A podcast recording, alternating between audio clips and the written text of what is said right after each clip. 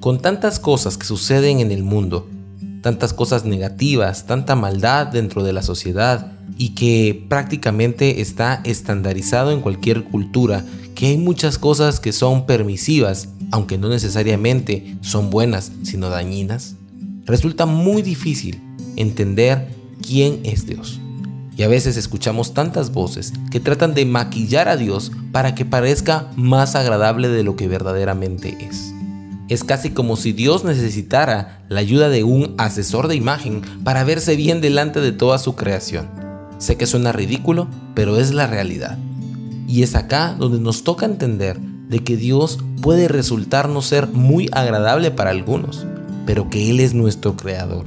Y que a medida que nos acercamos a conocerle y conocemos su corazón, nos damos cuenta de cuáles son las intenciones tan claras que Él tiene con nosotros están reveladas en la escritura y también día a día en cada una de las cosas que suceden en nuestra vida.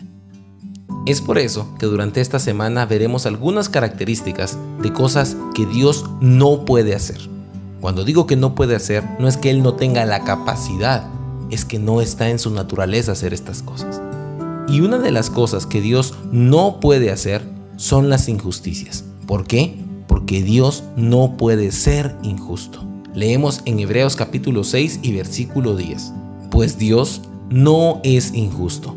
No olvidará con cuánto esfuerzo han trabajado para Él y cómo han demostrado su amor por Él sirviendo a otros creyentes, como todavía lo hacen. Este versículo nos deja claro algo. Dios no es injusto, no puede serlo, y Él se acordará de recompensarnos por cada una de las acciones que hayamos cometido. Aquellas que son muy buenas recibirán recompensa y aquellas que no son buenas recibirán castigo. A veces le cuesta creer a las sociedades de que exista un Dios, porque si Dios existe, ¿por qué permite tanta maldad? Lo que no hemos entendido es que Dios aún no ha castigado esa maldad. Habrá un día señalado, el cual se menciona en la escritura como el día del Señor, donde todo será juzgado. Imagínate juzgar a toda la humanidad en un solo día. Es una tarea imposible para cualquier ser humano, pero para Dios no, porque Dios no va a juzgar de momento todo. Él está juzgando cada una de las cosas que hacemos constantemente. Y aquellos que hemos recibido a Cristo tenemos una ventaja, el Espíritu Santo de Dios, para que en aquel día en el que toda la humanidad, toda la creación sea juzgada, nosotros no seamos hallados culpables, porque hemos sido guiados por el mismo Espíritu de Dios para hacer las cosas que a Dios le agradan. Si Dios no fuera justo, Él nos dejaría a la deriva.